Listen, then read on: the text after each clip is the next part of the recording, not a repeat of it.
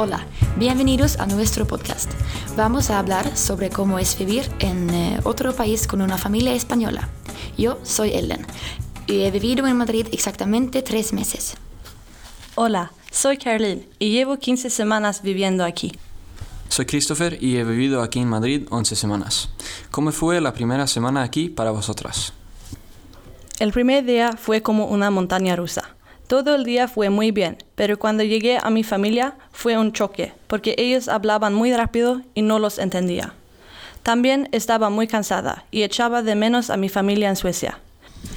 Fui al colegio al día siguiente y entonces todo fue estupendo. Conocí a muchos nuevos amigos y estuve muy contenta. Los dos primeros días estuve muy nerviosa porque todo era nuevo, pero al mismo tiempo estaba muy emocionada de estar en el extranjero sin mi familia en Suecia. E igual que Caroline, yo también estuve muy cansada, pero después de eso me sentí mejor. ¿Y para ti, Christopher, cómo fue?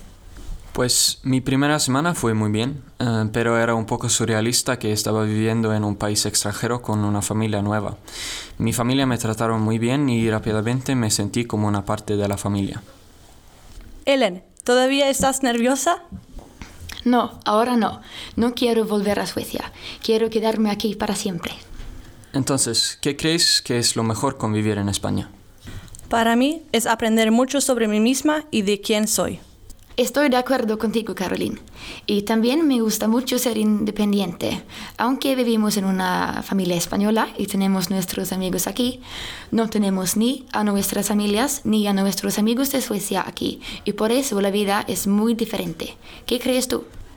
Para mí lo mejor es aprender una nueva lengua, eh, especialmente una lengua como el español que se habla por todo el mundo. Sí, hay muchas cosas divertidas de vivir en otro país sin tu familia, pero con tus amigos. Pero también hay muchas cosas diferentes y a veces es difícil. Una cosa que creo que es difícil es adaptarse a otra cultura, especialmente a otra cultura gastronómica. En Suecia solía comer mucha verdura y comida con fibra, pero aquí casi nunca como verdura. Yo como mucha verdura y carne. Es un poco diferente a Suecia, pero es casi lo mismo. Pero aquí la gente usa un montón de aceite de oliva.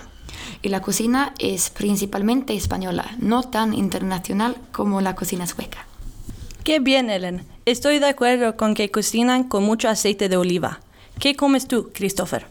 Pues yo también como mucha carne y mucha verdura, pero sin tanto aceite.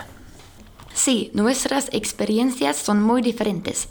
Por ejemplo, yo vivo muy lejos de vosotros y los otros alumnos del cole. Voy en coche al cole todos los días. Tardo casi 20 minutos. La hija en la familia española donde vivo puede hablar sueco y la madre también entiende mucho el sueco y creo que habla sueco también. Pero yo hablo español con ella y sueco con la hija. Es cómodo que entiendan sueco, pero también quiero practicar el español. Qué rollo. Eh, yo vivo muy cerca del cole, tardo 25 minutos andando, pero también vivo lejos de los otros alumnos.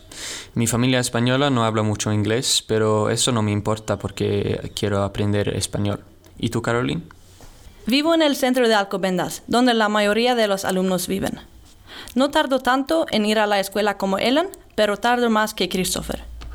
Vivo con una mujer y su novio y también sus hijas pero las hijas solo viven allí cada dos semanas. El novio es de Inglaterra y él no habla mucho español, y por eso hablo inglés con él. ¿Y cómo es tu vivienda, Caroline?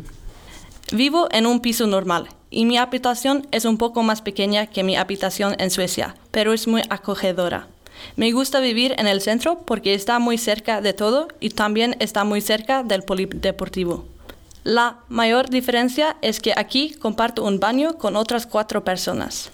Ellen, ¿vives en un piso o en una casa? Yo también vivo en un piso. Mi habitación es más pequeña que en Suecia, pero es muy bonita. Hay una cama grande que es muy cómoda, un escritorio pequeño y un armario grande. Hay una pared que es lila. No tengo ni cuadros ni pósters, pero tengo algunas fotos de Suecia para hacerlo más personal pero tengo todo lo que necesito. Hay un baño que solo uso yo. ¿Y tú, Christopher, tienes tu propio baño? Sí, tengo mi propio baño. Es un lujo que no tenía en Suecia. Vivo en un piso grande, eh, mi habitación es más pequeña que en Suecia, pero yo también tengo todo lo que necesito. Una cama, un armario y un escritorio. La mejor diferencia entre vivir aquí y en Suecia es que no tengo que hacer ninguna tareas de hogar aquí porque tenemos una mujer que limpia.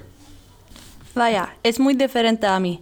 Cada día hago mi cama y también les ayudo a la familia con poner y quitar la mesa. Pero la madre lava mi ropa y limpia mi dormitorio. Ellen, ¿qué haces tú? Es importante para mí ayudar a la familia para mostrar mi gratitud. Limpio mi habitación, pero a veces la madre pasa la aspiradora. Yo siempre pongo la lavadora con mi ropa y a menudo yo también suelo quitar la mesa. ¿Qué diríais es lo más difícil con ser un estudiante de intercambio? Creo que la lengua es lo más difícil, especialmente las primeras semanas. Estoy de acuerdo contigo. ¿Y tú, Christopher? Pues para mí también la lengua es difícil.